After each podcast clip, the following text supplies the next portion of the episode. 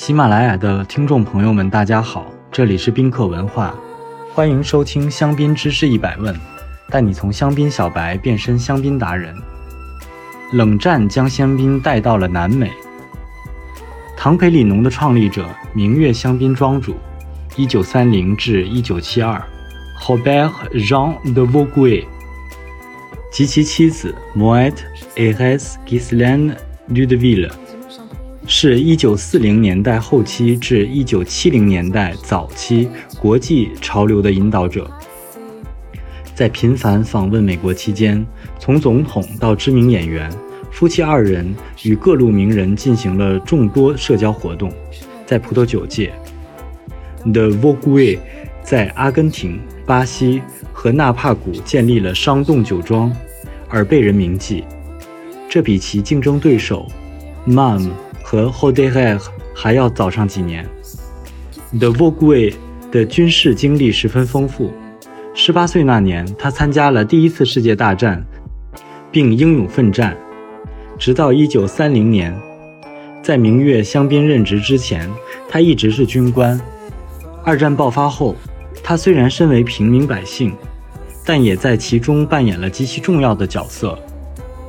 Class Traps 说。当时香槟酒庄们一直推荐 The Vogue，代表酒庄与德国派来的葡萄酒监管员打交道。德国军队每周需要成千上万瓶的香槟，这给酒庄带来了极大的压力。一九四一年四月十日，The Vogue 召集了当地的所有酒农和庄主，呼吁建立一个代表整个香槟产区利益的组织。三天之后。香槟酒业委员会 （CIVC） 正式成立。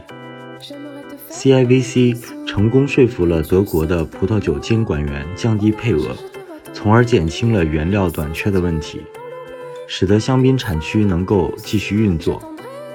熟练的谈判代表 De Vogue 甚至以需要人力才能生产更多香槟为由，说服德国人释放了七百名法国战俘。De Vogue 在两次战争中的表现都十分突出，并且在商业活动恢复之后，为其工作人员建立了退休、医保等保障制度。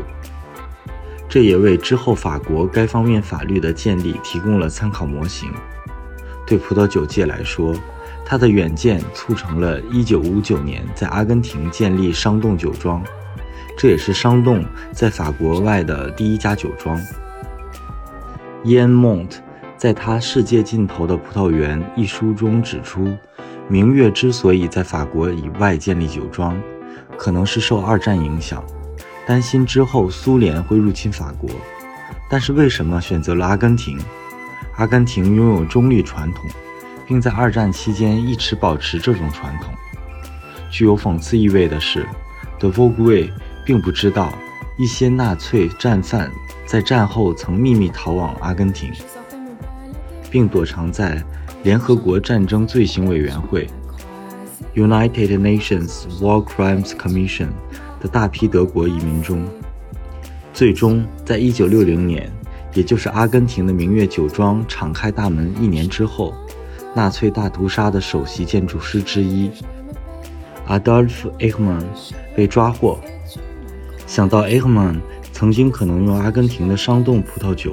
致敬过他短暂的自由时光，也让人不免唏嘘。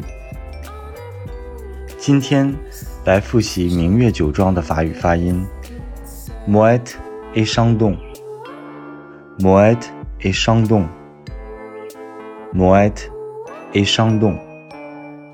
你学会了吗？如果听友朋友们有关于香槟知识的小问题，欢迎在评论区互动，也可以关注宾客文化公众号。发现更多香槟的资讯。